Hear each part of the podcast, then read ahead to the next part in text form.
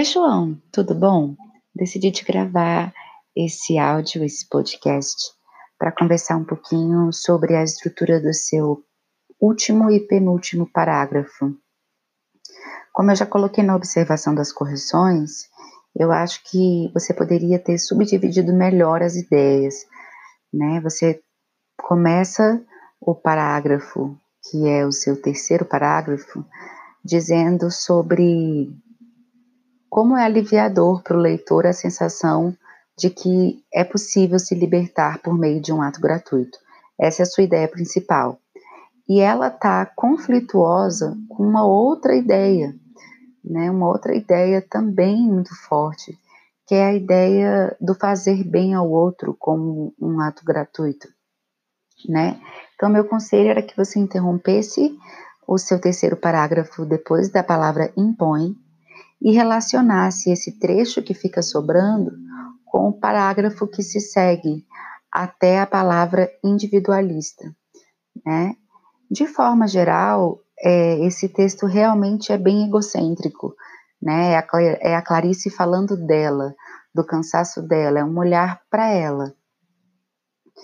Mas, como você mesmo em algum momento do texto apontou, é, Conhecendo a biografia da Clarice, é muito fácil perceber o quanto ela se doava aos outros, ao trabalho. Né? Ela era uma mãe solteira, mãe de dois, que escrevia semanalmente para o jornal. Então, ela tinha que sempre ter uma ideia nova, sempre ser pressionada para a produção, para cuidar das crianças. Enfim, ela tinha uma vida de bastante doação ao outro. E e essa crítica que você fez, apesar de ser totalmente adequada para esse conto em específico, talvez fique um pouco incoerente para alguém que conheça melhor a biografia da artista. Né? Queria só te dar esse toque quando você for escrever algo assim, é, tenta especificar que é ao conto.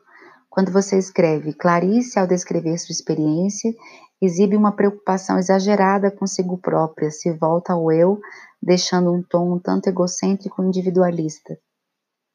Você poderia dizer: esse conto, por focar-se em uma única narradora, demonstra certo egocentrismo, mas tirar um pouco a imagem da Clarice.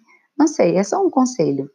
E deixar como parágrafo final a sua última opinião de que é uma leitura profunda e atual né? É uma crítica final que vem selar a sua conclusão assim lindamente. Então é isso, meu bem. Cuidado para que ideias centrais não compitam.